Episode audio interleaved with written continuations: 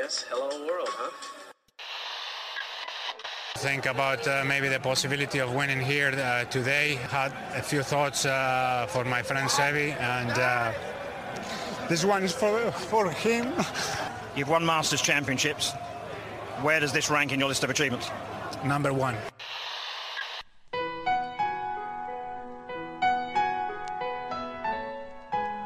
Bienvenidos a Augusta National y a una nueva edición del Masters y a una nueva edición de Golf Sapiens. Este episodio es presentado por Adidas. Métanse a la página de Adidas de su país, vayan a buscar la parte de golf y encontrarán cosas súper cómodas, productos que no contaminen, productos sustentables. Para México, adidas.mx diagonal golf Gracias a Adidas por patrocinar a los jugadores amateurs, preocuparse mucho por crecer el deporte y por sponsorear a Golf Sapiens. Hola amigos, bienvenidos a Golf Sapiens, episodio 110. El día de hoy tenemos una entrevista muy interesante ya para calentar motores para el Masters, para Augusta, con José Fagut, una plática interesantísima. Eh, una persona que convirtió una afición en una profesión, por ahí entramos en detalles. Y pues bueno, la verdad es que ha, ido a Augusta y, se sabe varias cositas. La verdad es que estuvo muy agradable la plática, así que espero que la disfruten. Y bueno, antes que eso, eh, tuvimos el, el, el, último del match play de la historia, el último WGC de la historia. Sami, ¿cómo viste? Pues me gustó mucho el torneo, pero triste, ¿no? Que, que se acabe el último match play. Eh, al final yo siempre defiendo que, el match play igual para la tele no funciona tanto, pero, pero es una modalidad de golf muy, muy distinta, ¿no? cómo, cómo se juega, eh, a diferencia de un torneo de, con medal play, sí puede ser que sea una friega para los propios jugadores, la cantidad de partidos que tienes que jugar si llegas por lo menos a las semifinales, pero a mí me, me encanta el formato el formato match play, la verdad es que lo disfruto muchísimo y pues qué triste, ¿no? Además, este, pues este fin de semana ahí en las redes sociales, este, pues bombardeando de información sobre este último torneo, era la oportunidad de Scotty Scheffler de seguir haciendo muy buena historia, de ser el segundo jugador en poder ganar back to back un WGC. El único que lo logró fue Tiger Woods ocho veces. Y ya nadie le va a poder quitar ese, ese récord. Ese, sí, ya nadie. Eh, sí, bueno, la verdad es que un torneo sí, sí cansado, como bien dices, porque aparte empiezan a jugar desde el miércoles. Y, y, y el miércoles, jueves y viernes es un super show. Eh, que al fin de semana pues hay muy pocos jugadores y el domingo en especial, pues bueno, hay semifinales y finales, eh, que la verdad es que sí, como, como bien ha, ha sido el problema no es muy bueno para la televisión. El hecho de que solo haya un partido, pues con lo lento que va, pues difícilmente puedes hacer una muy buena producción. Por ahí sé que Dell en algún momento intentó muchas veces que cambiara el formato y que, y que la final, o por, por lo menos desde, desde 16 avos o los últimos días se convirtiera en medal play, poco con ganas de tener a las estrellas ahí juntas, ¿no? Pero bueno, es algo que no se podía, no hacía sentido, si era match play, era match play. Y bueno, y por otro lado, eh, los socios del club ya no querían el torneo, ¿no? Eso, eso también es bien interesante porque vemos cómo, pues, es tener un torneo, está increíble, pero viendo el otro lado de la moneda, es, es complicado. A los socios les quita el club durante mucho tiempo. Eh, no solo no pueden entrar, sino que, pues, muchas semanas antes tienes ahí mucho movimiento, ¿no? Instalando los hospitalities, metiendo todo el tipo de equipos, etcétera. Por ahí nosotros lo vivimos cuando el WGC era en el, Club de Golf Chapultepec, que pudimos ver de cerca cómo funcionaba esa logística. Y la verdad es que es, es un coñazo, como dicen por acá en España, ¿no? Pero, pero bueno, eh, el evento espectacular. El socio, el, el, el, club tiene 15 años de espera. El, Austin Country Club tiene 15 años de espera para los socios. Eh, y bueno, pues, seguramente les da igual que se vaya. Por ahí también escuché que la Fórmula 1 se iba. Creo que Austin deja de tener ningún evento profesional. Se queda con, con los Longhorns. Pero bueno, eh, yendo al torneo, qué bueno que no ganó Scheffler. Eso es lo primero que me dio emoción y que me dio gusto.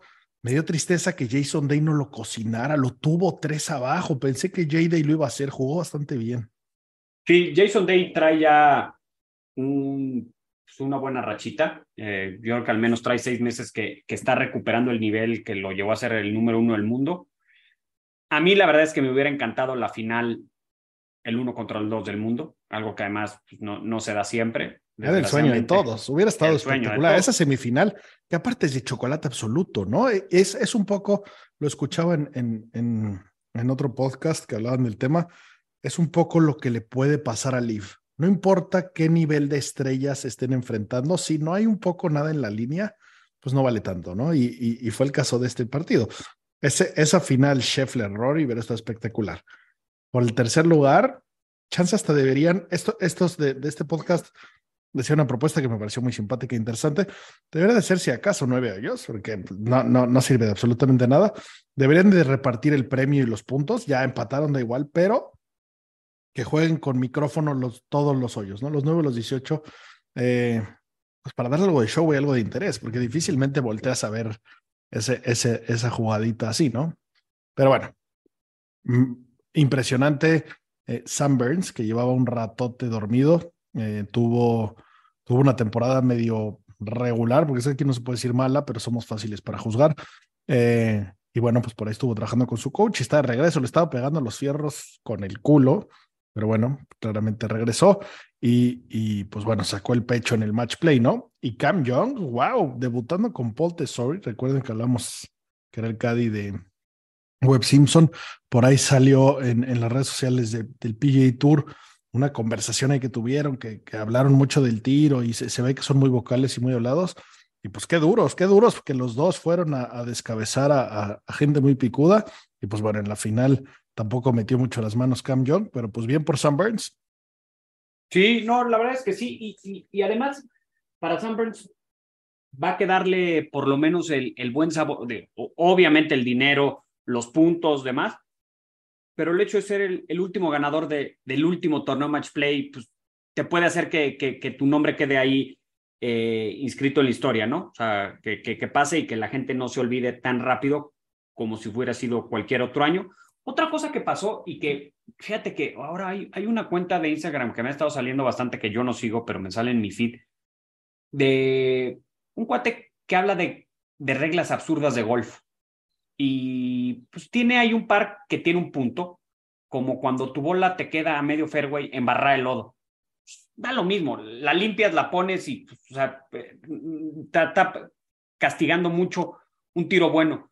Lo digo por el tiro de, de John Ram, que puso el palo, se movió la pelota y tuvo penalización cuando no era su intención pegarle ni mejorar. O sea, creo que son de esas reglas que, que sí son muy estrictas, que, que podría verse beneficiado y, y que creo que sí es, me parece que resulta justo que se pase, eh, que sea una regla para profesionales y para amateurs. En torneos de profesionales pasa menos, pero a nosotros como amateurs en campos de golf, donde sobre todo cuando no hay Cádiz, es muy, es muy factible que te toque una pelota en una trampa de arena, en una pisada. ¿Qué te quitaría moverla de la pisada, ponerla, de todo estás en la arena, y, y, quitarte esa, a veces te castiga mucho, ¿no? El, el Divot en Fairway, ese, ese Divot en Fairway sí es una el divot, Y el lodo, o el lodo, o sea, que es un pedazo de lodo a medio Fairway, pues la limpias, la comas al lado y le pegas y te quita esa posibilidad de, de que por el lodo te haga un extraño. Lo mismo creo que le pasó a, a John Ram. Qué bueno, o sea, que ahí, realmente... en, en, específico ahí ya estaba totalmente perdido, ¿no? Ya, claro. ya, ya no había nada que hacer. Él llamó al de reglas y sí se ve que se movía una micra, estoy de acuerdo. Eh, pero no era su intención que se moviera. No, claro. mejorar no. el aire. O sea, son, son, de esas reglas que son demasiado estrictas, ¿no? Y, y, de cosas que no dependen de ti. Hay otra regla que es muy estricta, pero depende de ti, que es qué pasa si tú al momento de salir en un hoyo pones tu bola 10 centímetros adelante de las salidas. Pues tienes que repetir el tiro, ¿no? En, en stroke play, en, en match play lo, lo pierdes. Bueno, pero te pueden avisar, depende de ti, que quede en una trampa con una pisada o no una pisada, el divot a medio fairway, la, la bola, o sea, que acomodas el bastón y, se te mueve la pelota. Este, pues me parece que es de, demasiado estricto, que, que pe penaliza mucho y que no pasaría nada si lo flexibilizamos un poco, se flexibiliza un poquito esa regla, ¿no? Obviamente John Ram jugó mal, no tenía mucho que hacer, pero pues queda como en la anécdota, ¿no? Sí, de acuerdo. Y, y, bueno, pues vale un poco la pena. Me impresionó mucho los resultados, me impresionó quién pasó. Eh, si te parece, rápidamente revisamos cómo estaban los grupos y quién avanzó, eh, porque hubo ciertas sorpresillas, ¿no? Eh, por ahí en el grupo uno, que estaba Scotty Scheffler, Davis Riley, Tom Kim y Alex Noren, pues no hubo sorpresas, ¿no? Luego en el grupo dos, que estaban John Ram, Keith Mitchell, Billy Horschel y Ricky Fowler. ahí estuvo la primera sorpresa. Casi pasa Ricky Fowler, fue por medio punto que ahí Horschel fue el que se coló. Nadie esperaba que Ram se quedara fuera así de fácil. Eh, y menos que Ricky le ganara, sí. Con, o sea, Ricky le ganó. Sí, sí, fue el primer match, ¿no? De manera clara. bien, Fowler, qué gusto bien. verlo jugando bien. De acuerdo. Grupo 3, Rory, Keegan Bradley, Danny McCarthy y Scott Stallings. Pues bueno, eh, Rory no, no había muchas sorpresas.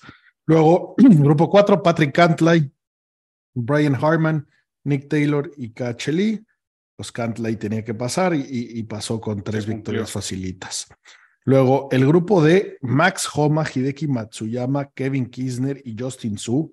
A Kisner, chance y lo sale, como, como hablamos bien de él la semana pasada. Y, estuvo reñido, salvo Homa, que ganó sus tres matches. Pues solo los demás ganaron uno. Sé que por ahí Hideki se, se retiró con una una lesión y lo que sea. Pero bueno, ese estaba cerrado. Ese, ese digo, salvo. Era un muy buen grupo. era buen grupo, exacto. Buenos matches. Y Justin Su, aunque no es un hombre conocido, pues, trae buena rachita. O sea, viene jugando bien. Sí, sin duda. Sin duda. Pero bueno, vienes contra Max Homa, que ya es una estrella. Eh, Hideki, pues que es un durazno. Y Kisner, que es su campo y su formato, ¿no? Entonces, sí, sí, claramente era el super underdog. Pero bueno, por ahí también quedó con uno. O sea, también tuvo. ¿Viste cómo practica Kisner el pot? ¿En las pelotas de tenis o qué? En las pelotas, ya no de tenis, ahora tiene yo que patentó como lo mismo, como una pelota un poquito más grande que se abrocha como con unos velcros a los spikes y potea así. Así Eso lo hace como para, para obligarse a poner el peso en, en los dedos, ¿no? Exacto. Para un mejor balance y un mejor stroke. Sí, la verdad es que sí lo he visto, lo he visto hace tiempo. Eh, me parece que yo veo a alguien, y sobre todo es mi amigo, y llego y le doy una patada. O sea, me parece ridículo. O sea, me parece too much para, para nuestro nivel. Para ellos, pues alguna función muy en específico. Que depende mucho cómo lo hagas. O sea, si sacas, si, agarras, estás en el potting green y agarras un par de piedras o... Eh, también, también depende porque te, vas a joder el green si le pones algo duro, pero pones ahí una, botella de refresco, está bien. Pero si de tu bolsa salen unos velcros con unas medio pelotas, sí te mereces una colleja. Sí, sí, sí. Y bueno, y más te vale que si haces eso metas todas, ¿no? Porque ah, todavía, haces esa mamada. Arrancas eso y empiezas dos con el culo. Sí, no, no. sí. O sea, que tu cali ponche eso y con el velcro te rapen las cejas. De acuerdo. Grupo 6, Sander Shoffley, Cam Davis, Aaron Weiss y Tom Hoggy. Eh, pues pasó Shoffley, no tan fácil, por ahí Cam Davis estaba dando la tita. Eh, grupo 7, Andrew Putnam, Ryan Fox, Harry English y Will Salatoris. Aquí palito de pan nos quedó mal, se fue blanqueado. Eh, Ryan Fox bastante bien, agarró dos puntos y Harry English venía a jugar bien. La verdad es que Putnam eh, lo llevo trayendo un ratote en el fantasy, como que está dando, está jugando bien, pero no como para ganar el grupo. No, este no lo jugué en, en el book, ni de chiste hubiera ido con él. Qué bueno que no lo jugué porque me hubiera salido caro. Sí, Harry eh, English que fue en el Honda, ¿no? Donde acabó en segundo lugar, que parecía que, que volvió a agarrar su, mejor momento. Sí, pero, o sea, tuvo, tuvo un, ¿qué fue? Hace dos temporadas, yo creo. Ganó un par de veces, si no me equivoco, jugó Ryder. Em, y bueno, yo estaba medio olvidado. Grupo 8, Matt Kuchar, Siwoo Kim, Victor Hovland y Chris Kirk. Eh, se tuvieron que ir ahí casi que a, a desempate por ahí el medio punto que Kuchar sacó con Kirk fue el que, el que lo consiguió pasar. Eh, pues Kuchar es un durazo, ¿no? Pero la verdad es que pensé que Hovland eh, le iba a servir el, el, formato match play hace que juegues muy diferente los hoyos y que pueda ser más agresivo en ciertas partes. Eh, porque no, no es como si el domingo te vas a acordar de ese tripod del jueves, ¿no? Es importante para, para ganar el hoyo. Entonces pensé, le, teníamos esperanza a Hovland, era por mucho el, el mejor sembrado de ese grupo. Eh, pero bueno, ni cerca. Grupo 9, este estaba durito.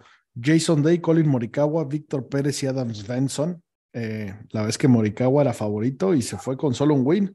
Eh, Jason Day, pues bueno, jugando, jugando bastante bien. El nuevo Jason Day, estamos emocionados. Ojalá y se vista de verde.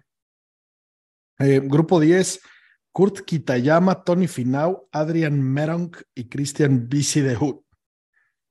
Kurt Kitayama, pues bueno, pues, pues bien, o sea, ya es bueno, ¿no? Esta temporada ha jugado bien. Eh, sí, sí, son de esos nombres que no conoces, que de repente los empiezas a ver ahí y, como dices, pues, ya es bueno. claro, pero estos sí tuvieron que irse a desempate, ¿no? O sea, tuvo dos, dos ganados y uno perdido, igual que Tony Finau, igual que Adrian Meronk. Eh, Tony Finau me dejó un poquito que decía. Mucho. Pues, está muy distraído, ¿no? Tiene mucha familia. Lleva demasiada pandilla a todos lados. Es demasiada gente, no sé, yo creo que no, no, no debe ni dormir bien el pobre. Ese preparar 11 desayunos es una flojera. Sí, sí, sí. Grupo 11, JJ Spawn, Matt Fitzpatrick, Said Tigala y Min Woolley. Definitivamente no esperaba que JJ Spawn fuera el que pasara. Eh, era pues, el, por mucho el underdog del grupo, era el sembrado 61, de milagro jugó este evento. Eh, Fitzpatrick era el 11 y Tijala el 26. Eh, cualquiera de ellos dos hubiera esperado que, que sacara la casta. Luego, grupo 12, otro que me llamó la atención, Mackenzie Hughes, Taylor Montgomery, Jordan Speed y Shane Laurie. y pues fue, fue Mackenzie Hughes el ganador. E igual el último del grupo, el menos favorito, el, el último sembrado. Em, grupo 13, Sam Burns, Seamus Power, Adam Scott y Adam Hadwin. Por ahí Adam Scott, el, el, cómo estuvo dando lata el, el, los primeros días. Qué, qué, bonito está su pot, ¿no? Ese lab que lo trae ahí, eh, sacó uno azul, metió por ahí potorrón en el 18 contra Hadwin. La verdad es que ese día lo seguí, me, me, me gustó. Eh, pero bueno, al final no, no sirvió de nada. Eso es match, el primer día lo hacen muy divertido. La verdad es que es, un buen torneo para ver. Pero bueno, pues sabemos que Sam Burns, que entró en el número 13, era el favorito del grupo. Pues bueno, se quedó con el, con el torneo. Grupo 14, Lucas Ebert, eh, Russell Henley, Ben Griffin y Tyrell Hatton, que lo blanquearon. El único que blanquearon Hatton, sorprendente, después de lo que hizo en el Players. Eh, y de ser un jugador europeo que, que nos tienen acostumbrados a ser un poquito más duros en match play, ¿no? como por norma, no, no, no quiere decir que todos juegan mucho más match play en Europa, claro, sí, sin duda. Y ahorita vamos a pasar a ese, a ese punto. Tengo, tengo un punto. Le, hice una lupa al tema. Eh, grupo 15, Cam Young, eh, Corey Connors, Davis Thompson y Seb Straka. Cam Young era el favorito de su grupo y pues bueno, llegó a la final. Eh, y grupo 16, JT Poston, alias de Postman, alias el JT Fake, Song J. Im, Tommy Fleetwood y Mav McNeely. Eh, pues era el, casi el, el, penúltimo del, del grupo, eh, también, también sorprendió que, que, pasara, ¿no? Entonces, aquí pues hice, hice un, un, zoom, digamos, a los jugadores europeos, ¿no? Y, y, hablando de Ryder Cup, hablando de un evento de match play, y había 12 jugadores europeos. Vamos a suponer y vamos a jugar y vamos a asumir que este es el equipo, ¿no? Podría ser, hay, tiene las credenciales para hacerlo si fuera el caso. Sí. Cuando hay que este año van a tener seis picks el, el, capitán, pero bueno, si se fuera totalmente por el librito y escoger a los mejores ranqueos del mundo, pues se vería muy parecido a esto. Pues bueno, Rory bien, llegó a la semifinal eh, y ganó sus tres matches. De ahí para abajo, los siguientes 11 jugadores, ninguno pasó. Ningún europeo pasó la siguiente ronda. El segundo mejor fue Adrian Meronk, es un tipo de Polonia que nadie nunca había escuchado. No sé si tú tenías el gusto, mi querido Sammy. Lo había leído por ahí, pero si me ponen la foto no lo identifico. Ni de coña, chance comí con él ayer y ni me enteré. Luego Ram, que solo ganó uno, Hovland ganó uno, Víctor Pérez ganó uno, Simos Power ganó uno, Fitzpatrick uno, Shane Lowry uno, y luego blanqueados se fueron Fleetwood, que a huevo va a estar en la Ryder, Alex Noren, que pues por ahí está dando lata, eh, Cyril Hatton y Seb Straka, todos blanqueados. Qué, desastre, ¿eh? Necesitamos, necesitamos que prendan la batiseñal y, y salga desde, desde Bruselas como, como la capital europea el, foco de Liv y pidan perdón y venga gente que nos ayude, independientemente del nivel de juego, necesitamos en el locker gente que sepa de este asunto y te paras enfrente de Sergio García o de Henrik Stenson y te vas a zurrar en la Ryder y ya empezamos con medio punto. y tienes igual en la misma situación, yo creo que Pulter. Y tienes que contar, y yo creo que va a estar dentro de los picks del capitán, a Francesco Molinari, ¿no? Que es un buen jugador y además jugando en Italia creo que va, va a tener buena, a huevo a ver buena afición. O sea, creo que Francesco es uno de los que va a jugar sí o sí, pero Sergio, aunque sea vestido igual, como estuvo el Kun Agüero en el Mundial con, con los argentinos, aunque no juegue, tiene que estar ahí. Pierdes mucho más. Tienes que olvidarte de este problema, que luego, si quieres más adelante, hablamos un poquito de, de lo que está pasando ahora en los medios, con lo que publica PGA, con lo que publica Live en Twitter o en otras redes, y está de broma ya donde está llegando este asunto, ¿no? Está de broma. Uno de los de más los dos lados. El PGA Tour y el torneo sacaron a los campeones históricos del torneo y borraron a DJ y a Boba. No mames, no puedes borrar la historia. No mames, PJ Tour, no mames. Qué gatada es esa. Y por el otro lado, Liv en Twitter dijo que Rory le había ganado a Desconocido 1 y a Fox 2 jugando a un nivel, o sea, Rory de entrada pegó yo creo que el mejor tiro que va a haber en el año. Qué, qué mal timing para ese, para ese golpe. ¿eh? eh justo cuando hablamos de limitar el vuelo de pelota, ¿no? Porque, o sea, en, en papel, ¿cuántos fue ese drive? ¿Cuántas yardas? Casi 400, 370 creo. Algo así, 350 de carry, más lo que corrió en el green, pero pegó varios de, de más. Sobre fairway rodaba más, aquí en el green recibe un poco mejor y se frenó más el pique, pero pegó, creo que son 346 de carry. Eso, eso, eso sí hay que ponerle cierto nivel de alto. O sea, es que eso sí es una barbaridad. O bueno, le prohibimos el drive, no cabemos la pelota, pero señor McIlroy, usted se va a quedar en la historia como el mejor pero lo viste, drive, pero ya no lo puedo usar. Puede salir con un fierro uno. ¿qué, cuál es el par 4 ese que también llegan de uno por arriba del agua? Es el 17. El 13. El 13. Yo lo vi y el sol la llegó con madera. Sí, varios se pegaron. Se ya, ni Pero bueno, ese, ese hoyo eso ya está divertido, está dibujado para y eso. Y está hecho para eso. Salvo para ti, para mí, que tienes que ir al fairway.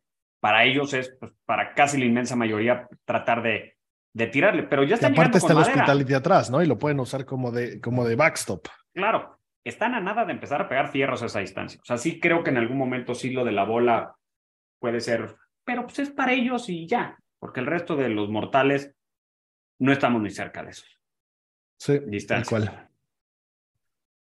Pero bueno, pues ese fue el WGC. Eh, me quedo con gran sabor de boca. Me gustaron mucho los WGCs.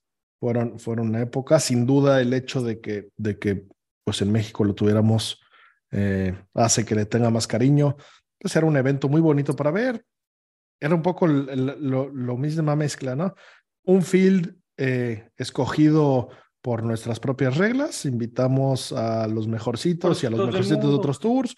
No hay corte era un film muy bueno, ¿eh? Por venir, claro, era buenísimo. Era un film muy bueno. A mí la verdad es que eh, este tipo de eventos creados, aunque se hagan con sus propias reglas, me parece muy bueno. ¿Te acuerdas?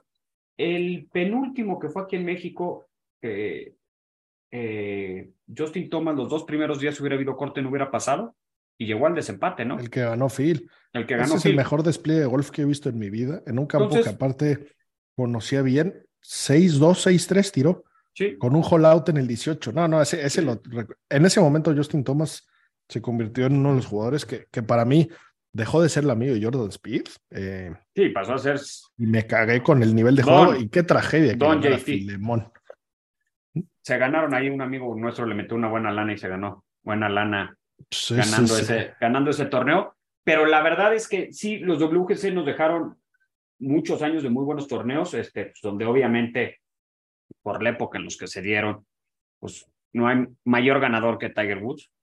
Pero después del DJ, DJ es el segundo máximo ganador de, de WGCs y ya lo borraron. Y ya, lo decían desaparecer. Y bueno, nunca, nunca, nunca pasamos sin decir que, que ese WGC fue, fue gracias a, a, la familia Salinas. Shout out por la producción. Nunca pararé de estar agradecido de ver a esos jugadores de cerca en ese campo ver a Tiger en ese campo haciendo un tiro de los más bonitos de su historia, no contó nada, no se ve para nada, pero esa banana que pegó desde la trampa, eh, pues, pues qué artista, se, queda para el recuerdo ese, ese torneo, ese tiro, y, pues bueno, adiós WGCs, eh, a ver qué viene, seguramente estos nuevos designated nos, nos gustarán, nos llenarán, eh, viendo buenos golfistas jugar buen golf siempre, siempre, siempre va a ser bueno. Sí, como se llame, no importa. Yo sí, si me preguntaran a tú, Santiago, ¿qué opinarías? Metan uno de estos designated con match play. Hagan algo match play. Sí, sí tenemos que ver más match play. Sí, de acuerdo. Aunque sea, aunque sea un, un torneo de exhibición. Lo que sea eh, sí, porque el formato es bien diferente, la actitud es bien diferente. Sí. Eh, y bueno, es un entrenamiento. Pero bueno, nada, señores, no, no, queremos, no queremos alargarnos más. Pasemos a la entrevista con José Fagut. Hola amigos, bienvenidos a Golf Sapiens. El día de hoy está con nosotros José Fagut, una aficionadísima del golf, enferma de golf, que, que el gusto eh, a, este bonito deporte, la ha llevado a ser reportera, estar involucrada por todos lados, eh, ir al Masters más de una vez, eh, seguir los torneos internacionales. José Familia, gracias por tu tiempo, gracias por acompañarnos. ¿Qué tal, Pablo? No, pues feliz de la vida de compartir aquí un poquito de esta gran pasión que, que tenemos los dos, este, pues con todos los que los escuchan a ustedes. La verdad es que sí, es increíble este deporte, este, creo que nos está tocando vivir una época muy especial, eh, disruptiva, loca, eh, ya no sabes ni para dónde voltear y creo que eso este, pues ha sido súper interesante y al final del día también nos ha tocado ver crecer a, grandes figuras en el golf de nuestra región, así que pues sí, eso solo ha hecho que nos volvamos todavía más fanáticos, ¿no?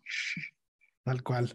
Oye, y, bueno, y, vamos a llegar a, todo el asunto, pero si, si no me equivoco y si mi research no, no me miente, eh, digo, tú estabas, estabas estudiando en la Ibero, arte, si no me equivoco, y de repente una amiga te convenció para una audición de un programa que se llama Entre Redes, y ahí empezó todo, ¿puede ser? ¿Es correcto esto? Sí, literal. Yo estaba estudiando historia del arte, este, como que siempre he sido una apasionada de los deportes. Mi papá es clavadísimo de los deportes y nada, como que se me fue pegando información que me, que me decía mi papá, que me contaba de cosas que veía con él en la tele, de los domingos en mi casa, pues eran sagrados desde niña. Este, mi papá tenía esta apuesta con muchísimos amigos, este, le decían la Calcuta, ¿no? Y, y entonces para todos los majors, pues bueno, se armaba fiesta en mi casa los domingos para ver el golf. Entonces, de ahí se me fue pegando información yo nunca consideré dedicarme al deporte. Me dice una amiga, oye, ve este casting, este, están buscando a mujeres que sepan de deporte. Y fui y al final pues éramos 150 mujeres. Llegué a la final, perdí en la final y como premio de consolación pues me dieron un programita ahí. En ese entonces era de, fútbol de segunda división. Este, estuve ahí nada más un año y luego ya este, entré a Grupo Imagen y fue en Grupo Imagen donde ya me clavé en el golf. Me, me, me dieron el golf como una de las fuentes que yo iba a llevar particularmente. Eso fue en el 2014 y pues de ahí entré para nunca más dejarlo. Este, llevo ya varios años en, en el deporte, en el golf. Eh, pasé por diferentes etapas, entré como, como redactora a imagen, ¿no? Entonces estar prácticamente escribiendo las cosas que dicen los conductores en los distintos programas de televisión. Y de ahí este, me surgió una oportunidad en ESPN en la parte de producción. Estuvimos produciendo un programa del Masters precisamente increíble y, otros programas. Y al final del día regresé a imagen, este, después de unos años en, en ESPN, ya para estar en el otro lado de la pantalla. Eh, tuvimos llevamos un programa que se llamaba Adrenalina Golf en conjunto con la Federación Mexicana, un proyecto increíble porque pues me tocó vivir el golf desde, un, desde una cara completamente distinta, ¿no? Ver el golf amateur, ver a los niños, eh, cómo se desarrollan los campeonatos nacionales, los interzonas, que creo que eso es eh, algo que súper importante en nuestro golf, que se ha trabajado súper bien y que por eso está en donde está el golf mexicano. Y, pues ya estuve ahí en imagen hasta hace seis meses, entonces sí ha sido un camino largo, muy divertido y la verdad en donde me ha tocado vivir pues unas experiencias únicas. Oye, qué maravilla, qué, qué bueno que, que, seas tan fan. Eh, yo, yo soy papá de niñas y espero que les gusten los deportes. Una ya, ya la descarté, pero la otra le tengo mucha fe. Y, oye, háblame de esa Calcuta. Aquí somos fans de las apuestas, tenemos un fantasy, eh, nos metemos a, una cantidad de estadísticas que, que, ni en mi trabajo me meto a ver tantos números, pero, pero ¿cómo funciona? Suena muy divertida esa. Pues empezó hace muchísimos años, ahorita ya es muy famosa. Este, eh, también eh, esto de que es famosa, pues la ha hecho exclusiva y difícil de, participar, porque solo son 10 equipos, creo. Entonces empezó mi papá con sus mejores amigos de primaria y entonces este, cada uno tenía un equipo y el caso es que vas escogiendo, cada quien va escogiendo a un golfista en, en serpiente, como tipo los drafts de americano.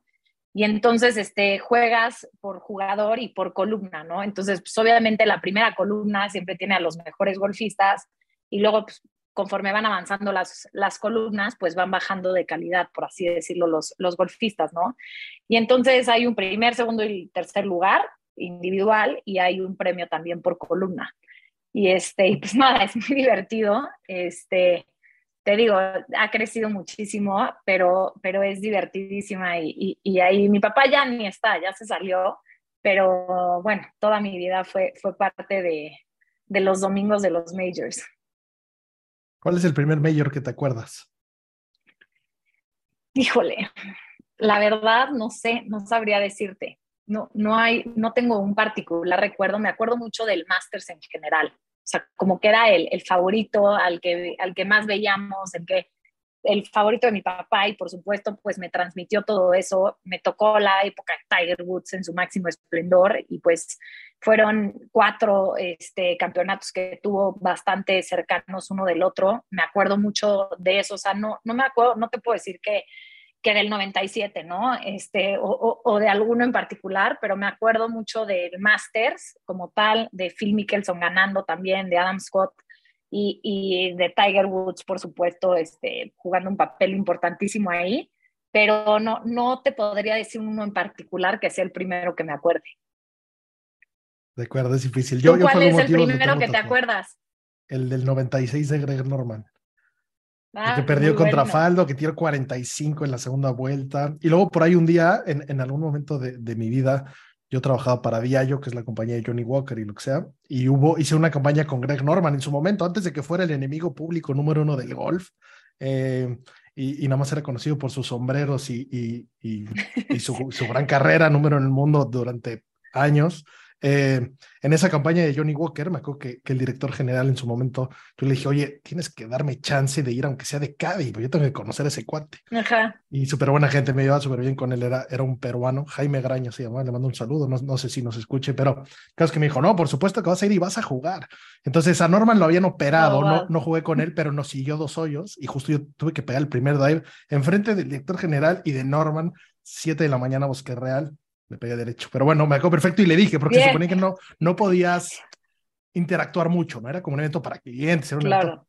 Y entonces yo en el fairway, con un guante nuevo, le dije, oye, soy tu super fan. No sé cómo lloré cuando perdiste el 96.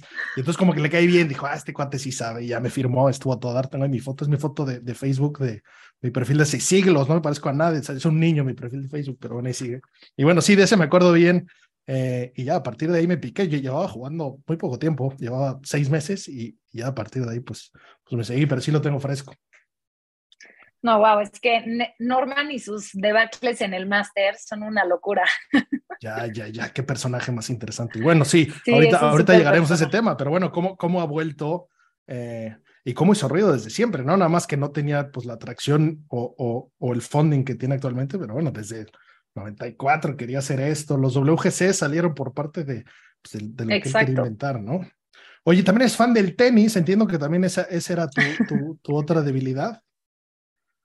Sí, 100%. O sea, desde chica jugué tenis y la verdad es que sí me fascina. Creo que eh, incluso he seguido más el tenis que el golf. Obviamente por mi carrera, pues este, terminé yendo a muchos más eventos de golf que de tenis, pero la verdad es que sí, el tenis me vuelve loca.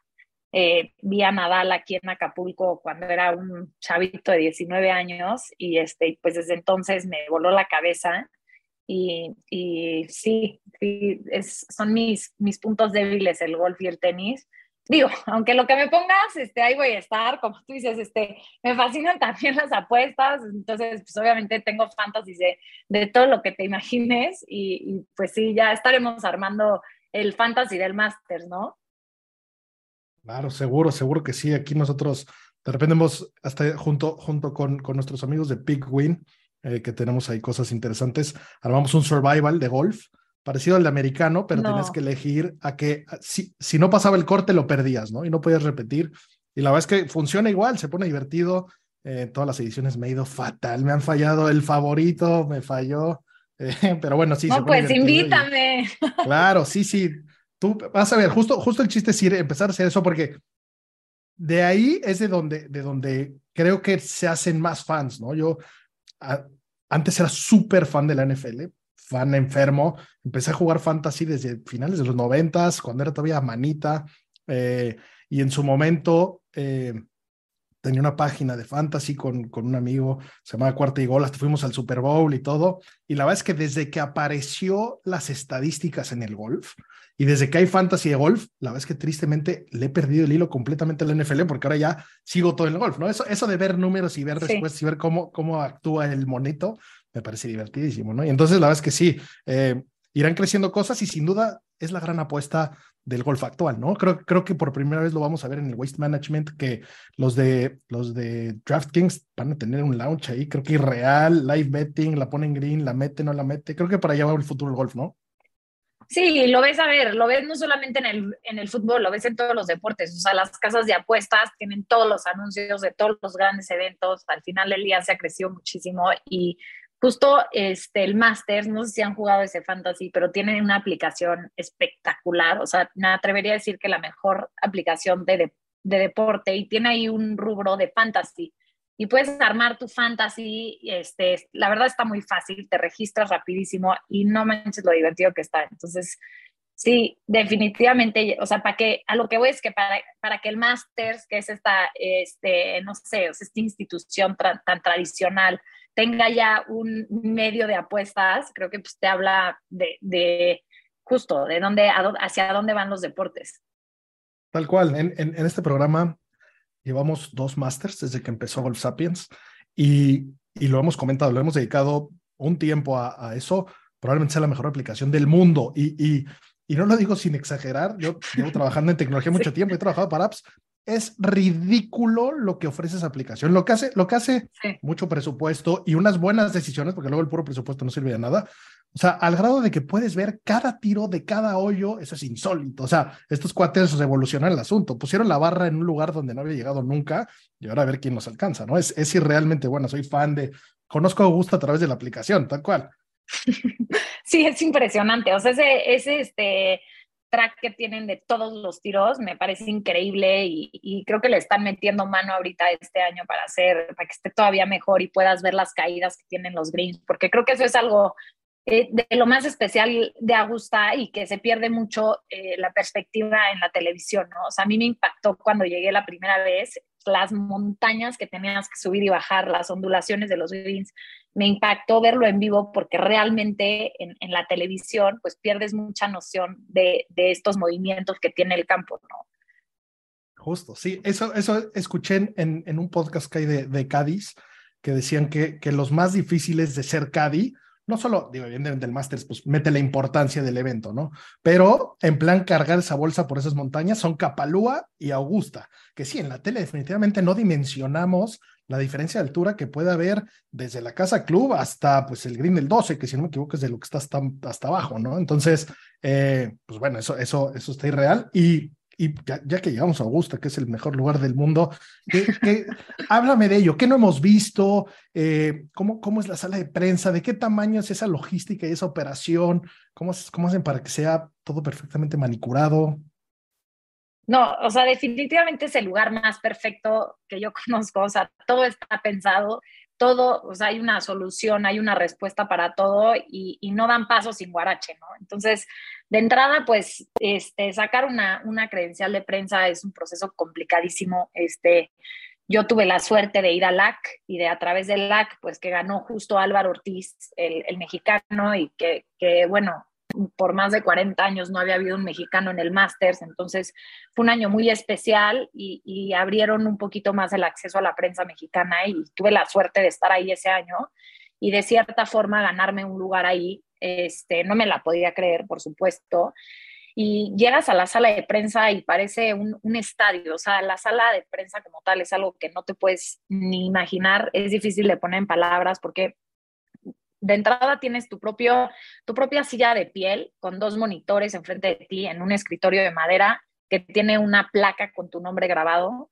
Atrás de ti tienes un locker este, personalizado en donde puedes dejar todas tus cosas y toda la parte de enfrente, o sea, tu vista es el, el, el, driving range, ¿no? Entonces ves a, digo, están muy lejos los golfistas, obviamente, porque pues, es cristal, este, pero pues ves a lo lejos a todos los golfistas ahí en, en la práctica y a los lados tienes estas grandísimas pantallas en donde por supuesto están transmitiendo este, el Masters en vivo y en tus pantallas, en tus monitores personales, pues ahí puedes decidir si quieres tener el leaderboard, si quieres tener este, estadísticas, ¿no?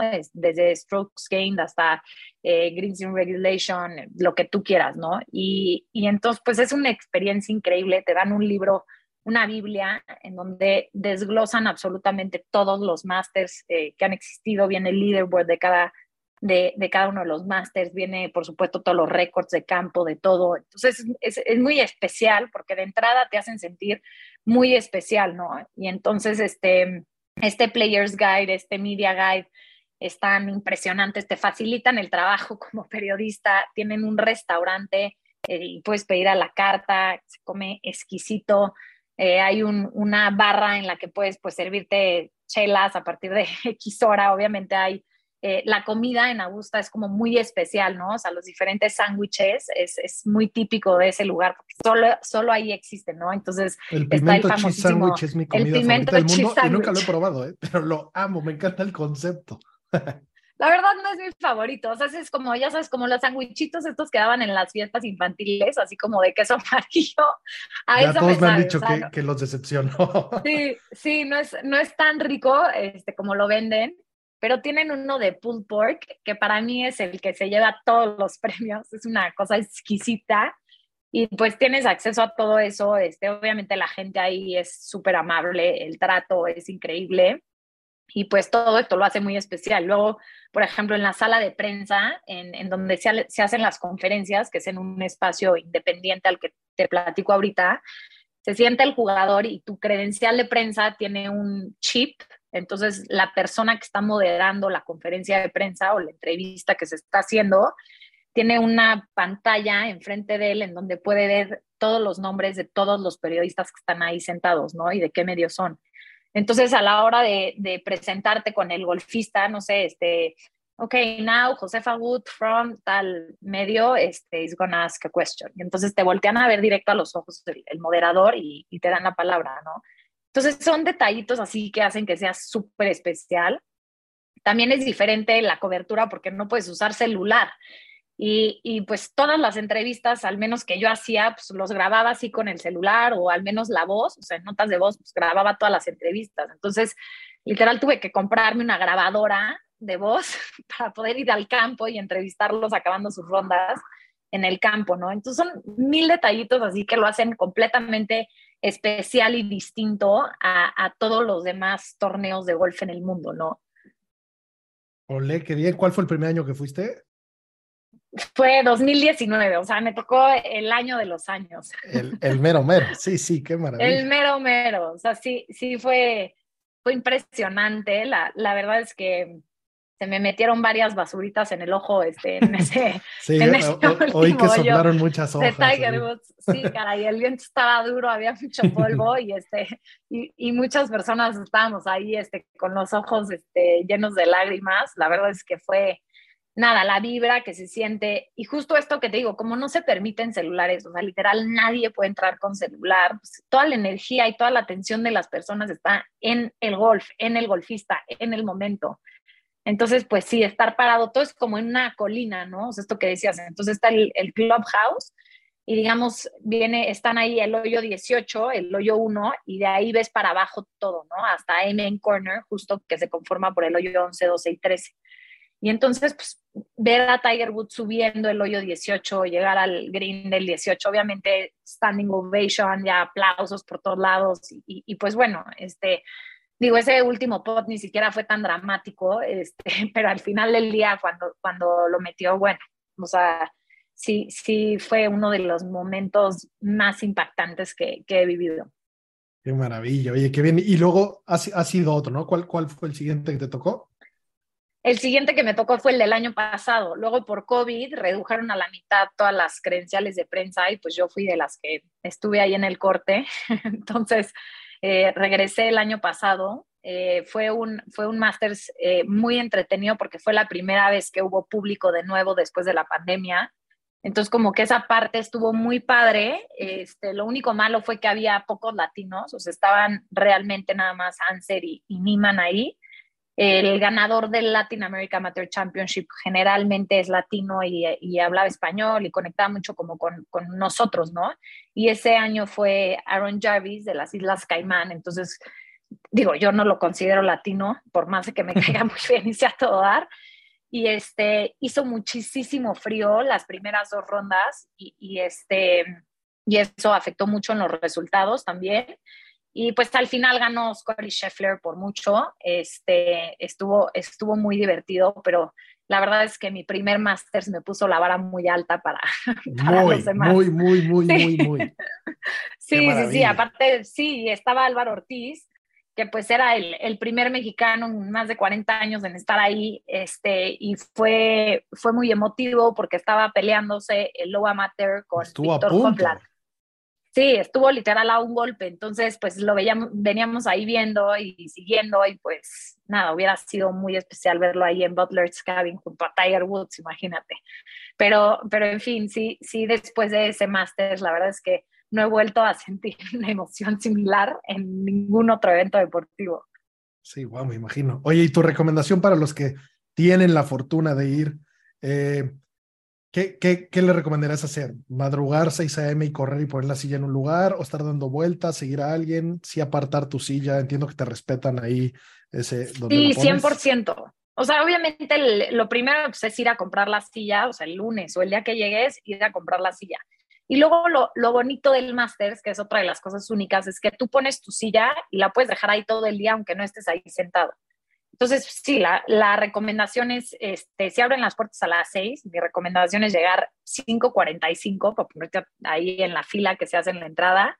Dejas tu silla en un lugar padre. Los primeros días, quizás en Amen Corner, yo la dejaría, este, porque ves ahí tres hoyos y tres muy buenos hoyos porque el hoyo 11 este, es, es, larguísimo, es un hoyo muy complicado y tiene agua del lado derecho del green, entonces se protegen del lado izquierdo del green, pero es una colina este, hacia un green que va de bajada hacia el agua, entonces tiene muchísimo chiste, luego viene el hoyo 12, que es este par 3 famosísimo, que tiene un eh, río, Race Creek, que, este, pues bueno, protegiendo al green, y el green es chiquititito, entonces tiene trampas alrededor, tiene las famosas azaleas también, entonces es un hoyo espectacular. Ahí, ahí justo me tocó ver la debacle de Molinari en, en 2019 y, este, y hay como y mucho Finau, turnover. ¿no?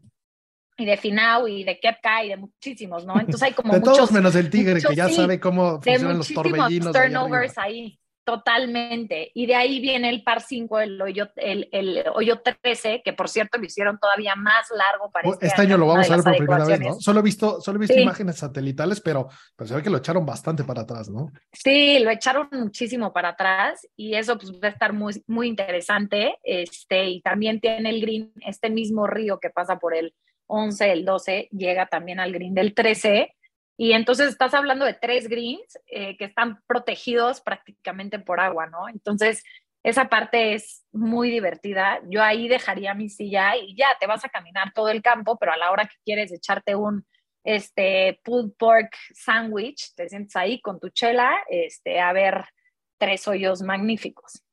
Uf, qué bien, qué buen consejo. Por ahí alguna vez, eh, hace, tiempo leí que eh, que Augusta, Augusta National le había comprado terreno al, al, Augusta Country Club, que es casi pared con pared, ¿no? Y creo que el hoyo 9 o el hoyo 18 lo compraron. Y entonces es justo, justo la, la frontera de eso, ¿no? Por ahí irá a crecer a nivel público, tiendas. ¿Qué, qué, qué crees que pueda pasar por ahí? Todavía no se ve nada, ¿no? Digo, las fotos que no, no tengo el, satélite del FBI, veo cosas muy atrasadas, pero eh, por ahí crecerá, ¿no? Pues es que la verdad, lo que tiene increíble es que todo lo que, todo lo que reciben ellos se reinvierte, ¿no? Entonces ellos tienen este, este lema o esta forma de ver las cosas en, donde siempre tienen que mejorar algo, ¿no? ¿no? No se queda nada nunca igual. Entonces, todos los años vas a ver algo nuevo, ya sea un hoyo que cambiaron, ya sea un edificio nuevo que construyeron. Y entonces, no solamente, este, o sea, lo que han hecho ellos es que han comprado todos los terrenos alrededor de Augusta National, ¿no? Del terreno de Augusta National. Entonces, es increíble porque vas viendo cómo van haciendo este, diferentes cosas, ¿no? Desde mm, activaciones con algunas marcas, hacen este headquarters de algunos patrocinadores, están como en, en las casas digamos, cruzando la calle, este, están ahí las casas, ¿no? Entonces, sí es impresionante este, eh, esta visión de expansión que tienen y esta forma de siempre y constantemente estar mejorando, ¿no? Y eso creo que es lo que los hace, pues, lo que son actualmente, que combinan esta parte de la tradición y lo más exquisito de la tradición y tienen todas estas cosas como la Champions Dinner y pues obviamente el saco verde y luego este, tienen este lugar en donde duermen los amateurs que se llaman Crow's Nest, este, y que son como unos dorms padrísimos este, para solo los golfistas amateurs, ¿no? Y, este, y entonces tienen toda esta parte de una tradición increíble con la modernidad y con este deseo de expansión y estar siempre este, analizando qué, qué pasó, cuál va a ser el siguiente paso, hacia dónde van a ir. Entonces, yo creo que es una de las cosas que los hace tan especiales por mucho el, el, evento más elegante que existe. Y, y, le quito la palabra deportivo. No existe evento más elegante en el mundo de nada. No hay ninguna marca de nada. Entiendo que pides cerveza y pides refresco y pides sándwich, no pides una coca o una Bud Light o un nada. Eh, qué maravilla. Nada. Oye, y la tienda, entiendo que es peligrosísimo entrar a la tienda, ¿no? Porque te, te, te endeudas. es como, es como las apuestas, o sea, tienes que ir con cash y con lo que estás dispuesto a gastarte, porque si llevas tarjeta de crédito, estás perdido, o sea, es una cosa impresionante. Este, solo la sección de gorras, llegas a la sección de gorras y son 125 gorras distintas, ¿no? Entonces dices... ¿Es real ese número? ¿Ese, dato es real? 125. Es real, ese dato es real. 125 modelos distintos, ¿no? Y es el artículo que más se vende en la tienda, se vende una gorra por segundo, ¿no? Es impresionante, digo, obviamente porque ves a todo mundo saliendo con, pues, es el souvenir como más fácil de, de, llevarte, pero hay lo que te puedas imaginar, o sea, hay perritos de peluche con camisas del Masters, este, está el famosísimo Nomo, que es, no sé, no sabría ni describir qué es ese Nomo, pero pues es como una pequeña escultura de un Nomo y cada año lo van, le van cambiando el outfit, ¿no? Entonces, como esta cosa de colección que obviamente ves los de hace muchos años y, y, en internet salen carísimos. Digo, no sé exactamente cuánto, pero pues es, es un, un, este, algo que podría ser interesante revisar en internet. Y sí, ya me dejaste tarea, no sabía de ese gnomo, pero ahora me, voy a meter a investigar todo lo que hay que saber del gnomo, qué bien. No, no, no, como es famosísimo el gnomo, es lo primero que se agota en la tienda siempre, todos los años, es el gnomo. ok, bien, bien, bien. Y aparte, que, o sea, entonces, sí. solo se vende en, durante las Final Masters, ¿no? Es una tienda que factura un número irreal y, y solamente durante esa semana, ¿no? Sí, es impresionante. O sea, solo abre durante esta semana, abre también para los socios este, el resto del año, pero cambia el logo, no usan el logo de The Masters, sino el logo de Augusta National Golf socios, Club. Exacto. Un circulito que tiene este Augusta National Golf Club, ¿no? O sea, las siglas de Augusta National Golf Club. Entonces, todo lo que puedes comprar en la tienda es solamente con ese logo de, de te gusta, que la verdad, pues a mí se me hace todavía más especial, ¿no? Que, claro, o sea, consiguen hacerlo aún más exclusivo sobre lo exclusivo de lo exclusivo. Sí, sí, es impresionante. Entonces, este, no, esa tienda, aunque no vayas a comprar nada, el simple hecho de entrar es una experiencia. Es como los juegos de Disney, o sea, hay una cola inmensa, pero pues vas, este, estás haciendo la fila y vas viendo en las paredes, este, te van poniendo videos y datos del máster, entonces para hacerte, hacértelo un poquito más amena, más entretenida. Y, este, y, y, lo más impresionante es que todavía puedes comprar cosas y pues para no estar cargando todas tus cosas y todo, tienen al ladito un, este, un, una cosa como un tipo de HL, pero del Masters, de shipping. Entonces vas, dejas todas tus bolsas de la tienda, las dejas ahí y te, te las mandan a casa, ¿no? Entonces, esas cosas que solo a ellos se les ocurre, ¿no? Este, hacer esto, eh, esta practicidad y, y, estos detallitos que lo hacen, pues, increíble, ¿no? Oye, por ahí, por ahí eh, también, también he leído en ciertos lugares que hay, hay reglas súper estrictas donde, donde los patrons, por ejemplo, no pueden usar la gorra para atrás, eh, no pueden estar corriendo. ¿Es, ¿Es real? ¿Hay gente ahí que enforce eso o, o, no, o no tanto? Sí, o sea, yo el primer año que fui me acuerdo, o sea, que hasta caminaba con miedo porque sentía que estaba rompiendo una regla en cada lugar que iba.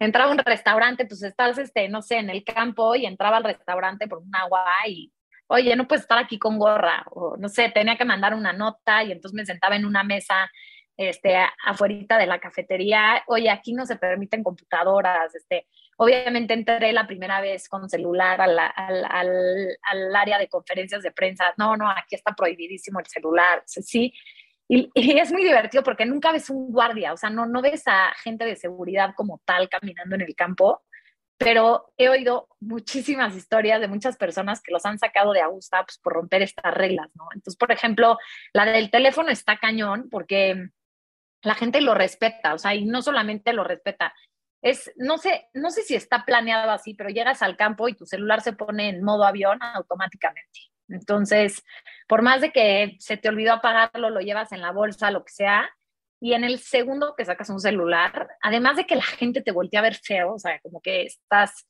este, nada, eres el, el, el raro ahí, sí este, dicen, porque yo nunca lo he visto, que en un segundo llega alguien a decirte que lo guardes, ¿no? Y, y, bueno, hablando de los celulares, es muy curioso porque junto a los baños, por ejemplo, hay filas de teléfonos de antiguos, o sea, de darle, de marcar número y este, por cualquier emergencia quieres marcar a tu casa o lo que sea, tienes ahí teléfonos. Entonces, como aquí te ponemos teléfonos gratis, puedes usarlos las veces que quieras, pero pues, guarda tu celular, ¿no? Y aparte está, está padre porque marcas y a la persona a la que le marcas sale que le estás marcando desde Augusta National Golf Club, ¿no? Entonces, ¡Olé! imagínate, me urge que una llamada de ahí. sí. ¡Qué increíble! sí, sí. Oye, está bueno, pues qué buena tradición. Qué, qué, increíble tradición, porque sí. aparte volvemos a lo mismo, lo hace más exclusivo. No, no quiero que lo pongas en Instagram, no quiero que la gente vea que fuiste, esto es una historia, esto se va a platicar en el hoyo 19 después de jugar, o sea, es, es, es, un sueño ir, no, no, no lo vas a vivir de otra manera y, y ah, me parece excepcional. Qué, qué bien. Eh, y, y, los que lo saquen, pues seguro hay ahí snipers en los árboles asegurándose de, de quitarte sí, o eso. Sea, no para sé no bien romper. cómo sea. sí, no sé bien cómo sea, pero, y digo, y nada de lo que te platiqué, o sea, el día que llegues va a ser lo más especial que vivas, porque seguro se me están olvidando mil cosas, ya sabes. O, Olé, pero te agradezco, este- la verdad es que me has contado sí. cosas que, que, que nadie me había contado. Qué maravilla, gracias por tomar el tiempo de, de darnos esos detalles. Aquí somos fans de eso. No, bueno, es que ese lugar sí, sí es este suelo sagrado, caray. A tradition unlike any other. Oye, y me imagino que ya me hubieras dicho, pero metiste tu mano al bowl y no te tocó jugar. No me tocó jugar. bueno. Imagínate el coraje. Pero sí, este, eso es súper importante. Hay un ballot de prensa para jugar el lunes después del torneo. Este, conozco, tengo un amigo muy cercano que sí fue afortunado. eh, el ¿Abraham afortunado Neme, de casualidad? Sí, sí. sí. Ya sé, Sí. Es, es, es nuestro rival del fantasy. bola. Somos buenos amigos y sí, qué, qué maravilla, qué suerte, justo, Qué justo ya. suerte, caray. Qué bien, qué bien. Y pues. este, sí, sí, sí, la verdad es que sí, obviamente estaba rayado, porque aparte me acuerdo que entré ese día a la sala de prensa y él estaba en el campo y entonces entré y veo en la pantalla, este, una de las pantallas que tiene ahí, Ballot Winners, y veo su nombre y yo, ¿qué? Y ya lo fui a buscar y no estaba ahí, este, le estuve intentando marcar, este, y ya después este, me platicó, pero sí, qué experiencia, o sea, tan increíble. Ojalá algún día, sigo con mi velita prendida, algún día este, salga yo en ese ballot. Oye, ¿y ¿qué haces? O sea, ¿consigues unos palos prestados? ¿Te llevaste los tuyos por si acaso? ¿Qué, qué tan en mente tenías eso? Lo he pensado un millón de veces.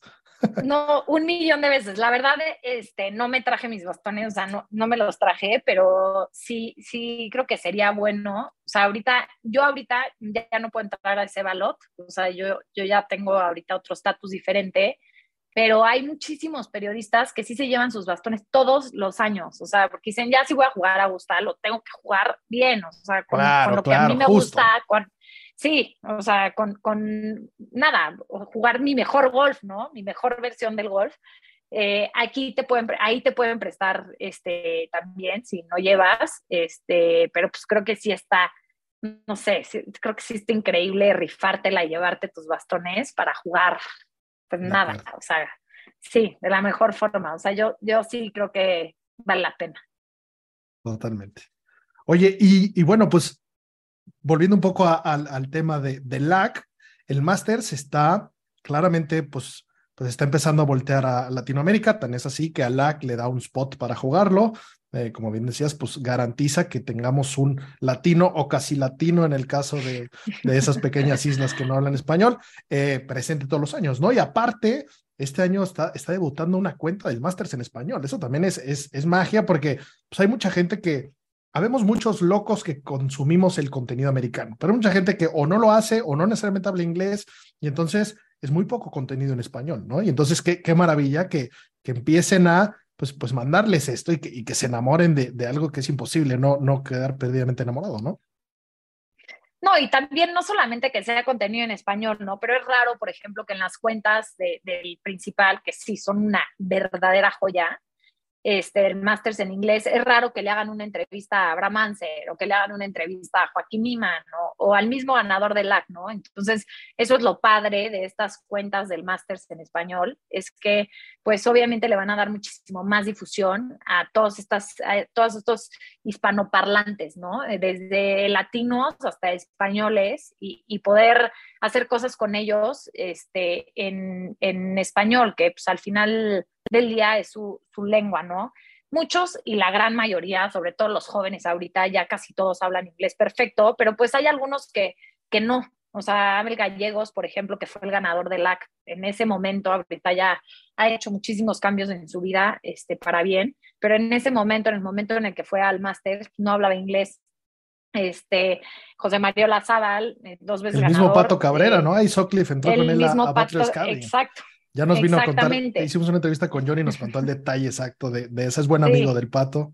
Esperemos que salga pronto de, de, sus problemas. Ay, ojalá, cara. Y es que, digo, la verdad es que también se la voló el pato, pero bueno, no vamos a entrar a ese tema. Este, o sea, también se merece. De acuerdo, de acuerdo. Me, Tal cual. Me, me, cae bien, me gusta como, como golfista, sé que ha hecho muchísimo bien, pero bueno, o sea, al final del día no, no, este, no está ahí día gratis, ¿no? Pero no vamos a entrar en ese tema. Y, este, y pues esa es la ventaja de, de, poder tener una cuenta exclusiva en español, ¿no? O sea, que sacar este, las rondas de los, de los latinos, poder estar más al pendiente de, de la actividad que van haciendo, de, de, de, si tienen un gran tiro, pues lo mismo, ¿no? O sea, es raro que lo saquen en, en las redes sociales de, del Masters y pues el Masters en español les dará muchísimo más salida en ese sentido. Oye, y asumo que por esto que me dices habrá una, una, no sé si de Japón o de Corea o una de Asia en general. También, de Japón. Olé, sí, entiendo que es, sí. pues, creo que es el segundo mercado más importante de golf. Eh, sí, eso, es impresionante. Eso, eso, que hizo Hideki, pues qué increíble lo, lo que resonó por allá, ¿no? No, es que lo que hizo Hideki, y también, a ver, este, no lo tenemos tan presente, ¿no? Pero la tradición del golf este, japonés en el Masters es incluso este, más importante que la, que la tradición latina, ¿no? En, en, el Masters. Entonces, pues al final del día sí pesa muchísimo. Ha crecido el golf en, en todo Asia, ha crecido eh, a pasos agigantados, y no solamente en Japón, lo vemos también en un mercado como India, este, últimamente, ¿no? Todos estos este, países, Arabia Saudita, Dubái, lo que están haciendo en el golf es, es, impresionante. Y pues de ahí vemos también ahorita el calendario, ¿no? O sea, si te pones a ver ahorita el calendario mundial de golf, pues al final del día son tres, cuatro paradas súper importantes en, en, en, esta región. Y, y sí, creo que muy o sea, de una forma muy inteligente eh, el Masters y otras organizaciones pues, han sabido ver este ampliar este panorama y ampliar ese horizonte para atacar mercados distintos. Qué maravilla. Y que, y que, que esa, esta, esta conversión nos lleva al tema del Live, ¿no? Que este año el Masters mágicamente y perfectamente y como era de esperarse quien se merece por sus méritos golfísticos participar, participará. No nos vamos a meter a, a ese tipo de politiqueo de quinta que, que, que, jamás lo haremos, pero siento que le da un sabor adicional eh, los majors, porque pues seguramente no, no necesariamente se ha hecho, pero todos seguirán eh, lo que dicta eh, pues este, este evento tan emblemático, ¿no? Y, y, va a ser como la Champions, ¿no? Porque el mejor de una liga contra el mejor de otra liga y va a haber una rivalidad ahí interesante, ¿no? Sí, yo creo que le da un súper sabor. Digo, ya vimos lo que está pasando ahorita este, en el Dubai Desert Classic y toda la controversia que ha sido de, de golfistas de Live con golfistas de, del PGA Tour. Ojalá este, los medios de comunicación se alejen como de estas controversias que la realidad a mí se me hacen tontísimas, este, ¿no? Que si le cuando leí que Reed no le aventó un tía a Rory, dije, wow, cuando vi el video, abusaron. O sea, sí, sí, clickbait absoluto. Sí, y también Reed se la buscó, o sea, perdón, pero si a mí un cuate que me está demandando llega a saludarme, o sea, no solo no lo saludo, yo le diría peores cosas de lo que hizo McIlroy, ¿no? Este, entonces, digo, al final, este, creo que son temas que, digo, hay que alejarnos de esa parte, porque sí está muy interesante ver el, el nivel de competencia que van teniendo los golfistas del LIV, ¿no? Al final del día están en, en una gira que implica de cierta forma menos competitividad, competitividad simplemente por el hecho de que son menos torneos, ¿no? Entonces, se me hace interesantísimo que se vayan a jugar todos ahí, que vayan todos al Masters. Este, hay golfistas que se les da, es un campo muy particular, que se les da muchísimo. Este, vemos, no sé, a un Roy McIlroy, ¿no? Que, por ejemplo, nada, es el único torneo que nada más, ya no sé si sea mentalmente o qué, pero nada más no logra ganar. Es, es un torneo que, que, bueno, o sea, por más de que ahí está, este, no ha logrado este, conseguir el, el título. Se supone que hay que pegar draw, de la salida y fade a green, ¿no? Pero bueno, Niklaus que pegaba puro fade lleva seis, bueno, se llevó seis, así que no necesariamente. Pero sí, hay jugadores que han cambiado su, su, su trayectoria de la bola buscando ganar este objetivo, que también es parte de lo divertido, ¿no? Repetir campo y tener una visión muy clara y, y tan medible contra todos los demás. ¿Cuánto tiraste tú en Augusto, en tal Masters? ¿Con cuánto lo ganaste?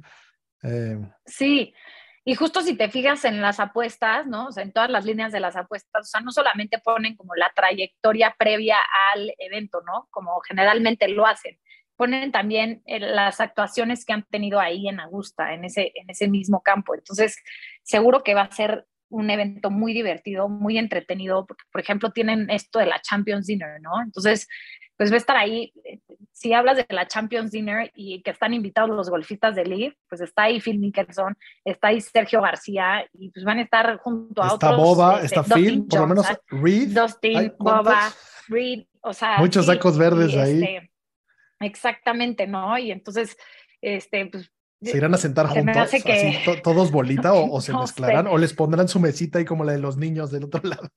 No, no sé qué vaya a pasar, ¿no? Y pues digo, tampoco puedes ir a hacer el ridículo ahí porque pues, están figurones también del deporte, o sea, y van Gary Player y va Jack Nicklaus y, pues, tampoco puedes sentarte ahí a, a, pelearte, ¿no? Entonces, ese tipo de cosas creo que son súper interesantes. Este, va a estar divertidísimo el Masters y sí, yo no creo que los otros majors digan, ah, pues aquí no, este, aquí no vienen, ¿no? Este, de acuerdo. Y que, al final del día, necesitan el rating. Sí, necesitan el rating, necesitan la competencia. Y sí hay muchísimos golfistas en el league que, que no están en esos majors, creo que sí pierde muchísimo punch, ¿no? Entonces, el mismo British Open, su campeón defensor es jugador del league, entonces creo que eso de cierta forma los obliga a, tenerlos ahí y, sí, como que el Masters marca la pauta en algún, en, cierto sentido, ¿no? Sí, que aparte, digo, ya se habla de las, de las posibles pláticas de paz, eh, se supone que Norman tiene que desaparecer y entiendo que nada más le están dando más poder, pero no dudo que esa misma cena sea gran parte de eh, un, un, un, lugar importante para estas pistoks, ¿no? Donde, donde pues, las eminencias andantes hablen del tema y, y, se lleven tarea. Pero bueno, tu opinión, Liv, Jay or Nay, ¿qué opinas del tema? Yay, la verdad a mí me encanta, o sea, me gusta que haya, creo que hay espacio para todos, o sea, no, no este, eh, creo que hay muchas cosas que pueden mejorar, creo que si no les dan puntos para el ranking, la realidad es que este, no, no creo que pueda subsistir porque todo este tema de los golfistas este, queriendo jugar menos no va a funcionar porque estos golfistas que están en el IF para poder obtener puntos del ranking van a tener que irse a otras giras a buscar formas de sumar puntos y van a terminar jugando este, lo mismo que hubieran jugado en el PGA Tour. Y al final del día sí creo que hay muchas mejoras, o sea, pero, pero como ellos lo dicen, son un startup al final del día, entonces hay que tenerles paciencia y ver hacia dónde llegan, pero me divierte mucho. Este, fui a un evento el año pasado del LIV y, este, y la verdad sí se siente un ambiente muy diferente, muy divertido. Eh, el hecho de que haya música, pues en lo que esperas, estar con tu chela, la musiquita en el green, sí le da un, un toque especial el village tiene muchísimas amenities, entonces tiene cosas muy buenas, cosas que, que creo que era necesario que se cambiaran en el golf tradicional, si lo quieres ver así, está obligando al mismo ranking mundial a replantearse muchas cosas y a replantear la forma en la que este, otorga a las ligas esta posibilidad de sumar puntos del ranking. Y, eso me parece muy bueno. Al final el, sistema de competencia está divertidísimo, el shotgun start, o sea, tiene muchísimas cosas buenas. Por supuesto que tiene muchas malas y muchos cons, pero yo creo que hay lugar para todo y que, pues nada, el PGA Tour tiene que aceptar eso. Tal cual. Aquí somos muy pro-live. Eh, y justo porque creemos que, que que está trayendo nuevos ojos. Sabemos muy pocos locos que estamos dispuestos a ver cuatro días, ocho horas el deporte que por default el mundo piensa que es el perfecto para echarte una siesta. Que lo entiendo, habemos unos que vemos otras cosas, pero no sabes la cantidad de amigos que nunca lo han voltado a ver y que, oye, ¿qué, qué onda con eso? ¿Cómo, ¿Cómo, por equipos? Oye, está interesante, está divertido. O sea, sin duda creo, creo, que, creo que trae más ojos. El chiste es crecer el deporte. Y por el otro lado, pues le están dando bola a otros países, ¿no? Porque justo eh, los, los que vivimos en América, en especial en América del Norte, pues está todo dar, porque pues vemos todo en horario americano, en horario gringo, y entonces está perfecto. Pero en Europa y en Asia ni te cuento, o sea, quieres ver ganar a, a tu jugador, tienes que ponerte unas desveladas irreales. Eh, pues creo que está bien llevarlo a, y, y, dentro de mismo Estados Unidos, hace años no iba un torneo a Chicago, a Oregon nunca se había acercado uno, eh, entonces pues está bien, y bueno, ni hablar de, de, países de Medio Oriente, entonces sí, la verdad es que aquí también somos pro, ojalá y, y, y sí exista una, una coexistencia, entiendo que no puede coexistir absolutamente, porque pues volvemos a lo mismo de jugar 52 semanas al año es imposible, pero que sí haya la posibilidad y que que les den puntos, ¿no? El hecho de que la gira mexicana de golf, que, que out, estamos felices y orgullosos de que ya de puntos, pues habla de que se le puede dar puntos a torneos de 54 hoyos, o sea, no necesariamente está escrito en piedra todo y, y el chiste es que, que sea por el bien del deporte, ¿no? Sí, que por cierto, felicidades a la gira profesional, que este primer evento de, eh, que se va a llevar a cabo en Querétaro, en el campanario, pues es el primero que va a otorgar puntos. Creo que eso es buenísimo y importantísimo para, para el golf mexicano, sabemos ahí a chavitos, amateur, a, a José Cristóbal Islas, y, generalmente están dándole mucho vuelo a, a, los chavitos amateur, y creo que está increíble que puedan arrancar cuando decidan hacerse profesionales, arrancar ya con la ventaja de tener al menos un mínimo de puntos en el ranking mundial, está increíble, pero sí, definitivamente eh, poniendo un lado la gira de golf mexicana, este, hay muchísimas ligas y te metes a ver las ligas que están en el ranking mundial. La verdad es que hay muchísimas ligas que tienen un nivel muy por debajo del LIV y a jugadores posicionados. Hasta este año tenían puntos asegurados. Justo hemos hecho dos episodios del tema. Entonces sí, o sea, ah, el pues sunshine todavía, pero luego hay unas ahí pedorros. O sea, pues, pues sí, entiendo que, que hay que hay que modificarlo y, y, bueno, pues a ver, hasta, hasta, hasta agosto del 24 vamos a, van a pasar los dos años de esta nueva manera de medirlo. Eh, a ver qué tal. Pero bueno, qué bueno, qué bueno que estén haciendo cambios y qué bueno que, que hay alguien moviendo las aguas para, para mejorar. Siempre cambios para bien ayudarán sin duda, ¿no? Totalmente de acuerdo. Así que, pues sí, ojalá les den el ranking. La verdad es que me encantaría ver, así como ves, no sé, este, que el PGA Tour esta semana, ¿no? O sea, ahí ves a a un Roy McIlroy jugando en, en, en Dubai. Me encantaría que pues eso se pudiera replicar de cierta forma con el LIV y, y, así como lo hacen con el, el Tour Europeo y, y, el Asian Tour también con el Saudi International.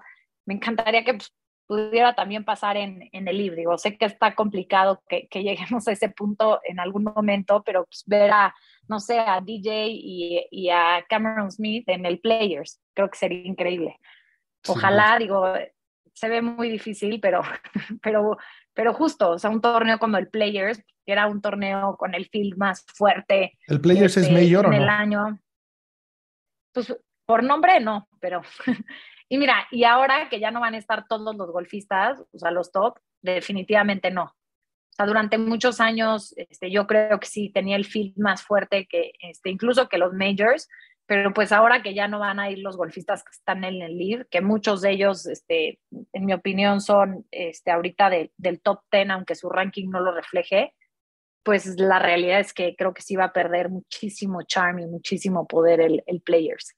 De acuerdo. Para, para Gold Sapiens, el, el Players es 100% un mayor. Justo por eso. eh, y bueno, pero oye, era, ¿no? la- Era, este año ya va a estar muy chafa. Claro, pero, pero esto va a regresar, esto va para bien. Esto, esto, o sea, al final a, todos nos conviene que esto eventualmente llegue a donde veamos un lugar donde están los mejores, dándose con todo y, y, va a pasar, no nos lo que va a pasar. Eh, oye, mil gracias por tu tiempo. Antes, antes de, que, de que te despidamos, le hacemos una pregunta a todos los que pasan por aquí. ¿Cuál es tu mejor tiro de golf de tu vida? Puede ser eh, por la dificultad o por lo que significó. Mm, yo creo que fue uno en el Bellavista, en el hoyo 11. Fue un, un casi hole in one. este, nada, le pegué a la bandera, o sea, y se quedó marcada la bola ahí abajo junto al hoyo, pero pues nada, no fue nada. Más que Bueno. un verdi. Pero sí, sí, sí, este, híjole, me saboreé el, el one. Qué bien. Oye, ¿y momento favorito del golf aparte de ver ganar a Tiger en vivo ese Masters? O sea, es que no hay aparte, no hay aparte. ¿Cuál era antes de ese entonces? Este, híjole, antes de ese, yo creo que este, el, el Open de Lorena Ochoa. Uf, qué locura. En, Sí. en- justo en, en San Andrés, en el, en el Don Viga, en el bar que Sí. está ahí en la esquina, que hay una banda gigante, se me metió Y una la cantidad de polvo primera a los vez ojos que, dejó- brutal. que dejaron jugar mujeres ahí, entonces Ya, creo ya, que ya, para mí ese locura. fue así. Digo, todo lo que hizo Lorena Ochoa a mí me, este, me marcó de por vida. Doña Lorena Es la una- llamamos aquí. Doña Lorena es, este, digo, gracias a ella este, esta pasión creció, pero Tal sí, cual, yo la creo mejor que deportista mexicana by far. by far. Y con la mejor personalidad, humildad, cómo sigue apoyando el deporte. El lunes fue el torneo de juntas, de, de, este, antes sí GPM, ahora juntas, y, y es increíble ver a Lorena ahí parada, a Gaby López, este, no, no, la verdad es que es Sí, admirable. María sí, no pudimos ir, nos habían invitado, caray, tristemente no pudimos ir, pero, pero sí, qué maravilla. Por aquí tuvimos un episodio con Lorena, un honor eh, poder, No, po- wow. poderle decir lo- lo- el agradecimiento y lo, y lo que ha hecho por el deporte y por y dónde puso la bandera este país. Qué locura. Sí, no, qué locura. Qué Josefa, locura. mil, mil gracias por tu tiempo y, y nada, pues a ver cómo nos va en este Masters. Esperamos eh, saber más de ti y, y que pronto nos, nos vuelvas a venir a contar cosas tan increíbles como esa. No, muchas gracias a ustedes y pues ya saben, a seguir este, las cuentas del Masters en español. Claro que sí. Amigos, esa fue la plática con Josefa. Qué, qué maravilla, qué ganas de estar en Augusta, qué ganas de pisar esa tierra sagrada y qué buenas historias, qué buen conocimiento. Ahora me urge tener un enano del Masters. Ahora quiero la colección, así que si saben qué, qué regalarme, primero que nada, un pimento cheese sandwich, mi comida favorita del mundo, aunque no lo he probado, tráiganme uno por favor. Y ahora, pues regálenme un enano del Masters, porque ahora quiero esa colección y quiero todo lo que pueda hacer del Masters. Señores, gracias por escucharnos, gracias a Josefa por su tiempo. Como siempre, lo mejor de la vida, green is green. Hasta la próxima.